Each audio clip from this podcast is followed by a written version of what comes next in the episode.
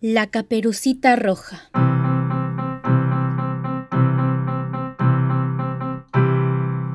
Caperucita roja es una niña muy inocente y alegre. Un día, su madre le da una cesta con comida para que se la lleve a su abuelita, puesto de que está enferma y vive en una casa algo lejos de ellas. En el camino se encuentra con el lobo feroz, que estaba muy preocupado por ella, una niña que caminaba por un camino aterrador donde desaparecen muchos animales y personas. Así que, este decide acompañarla y se hacen muy buenos amigos. Pasaron unas horas cuando llegaron. De repente, el lobo corrió completamente asustado y desapareció del lado de la caperucita.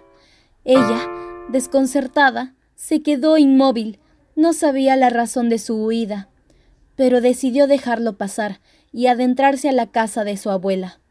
Después ya buscaría a su querido amigo. Recorría piso por piso la inmensa casa. Nada. No encontró absolutamente a nadie.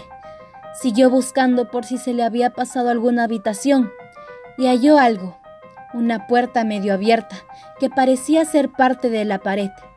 No la había visto nunca antes, así que por su inmensa curiosidad decidió averiguar qué había en su interior. Escopetas, trampas, cuchillos, cabezas de animales. En ese instante se encontraba despavorida y temblorosa.